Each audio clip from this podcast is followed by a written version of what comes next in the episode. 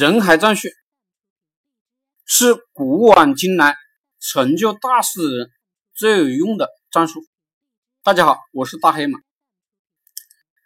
嗯，第一块，我玩过一些战略游戏，比如《信长之野望》核心是一款策略游戏、战争游戏。我也玩过《魔法门》《英雄无敌》，也玩过《魔兽世界》。我看过很多历史书上的战争记录。很多书上记录的都是以少胜多的战略，导致人们认为以少胜多才是真正的玩法，才是有本事的人的玩法。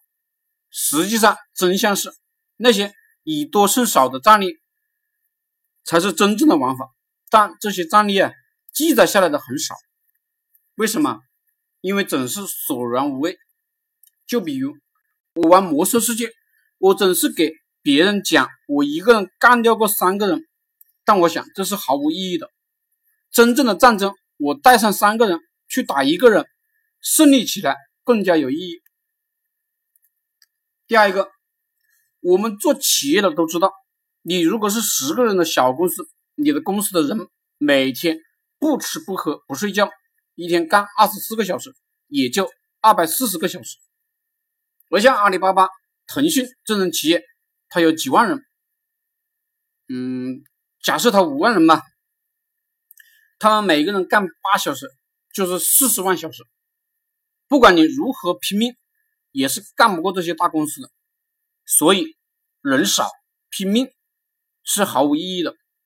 想要有成就，必须玩人海战术，人多势众。第三一个，我刚刚创业的时候。非常强调拼命干活，因为我自己就非常的拼命，所以我一直想招聘到跟我一样拼命的人。挣扎了几年过后，我发现我很难招聘到跟我一样拼命的员工。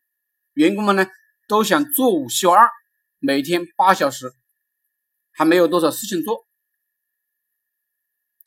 第四一块，所以我现在学聪明了，我不去改变员工，招采取呢。多招聘人，让他们分工合作，每个人只做一件事情，然后呢，我把这些事情呢都串起来就行了。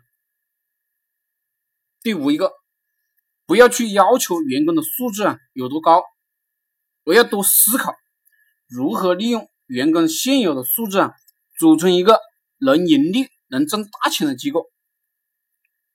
我现在经验就是用人海战术，然后呢。分工合作，每个人只做一件事情，把一件事做到极致。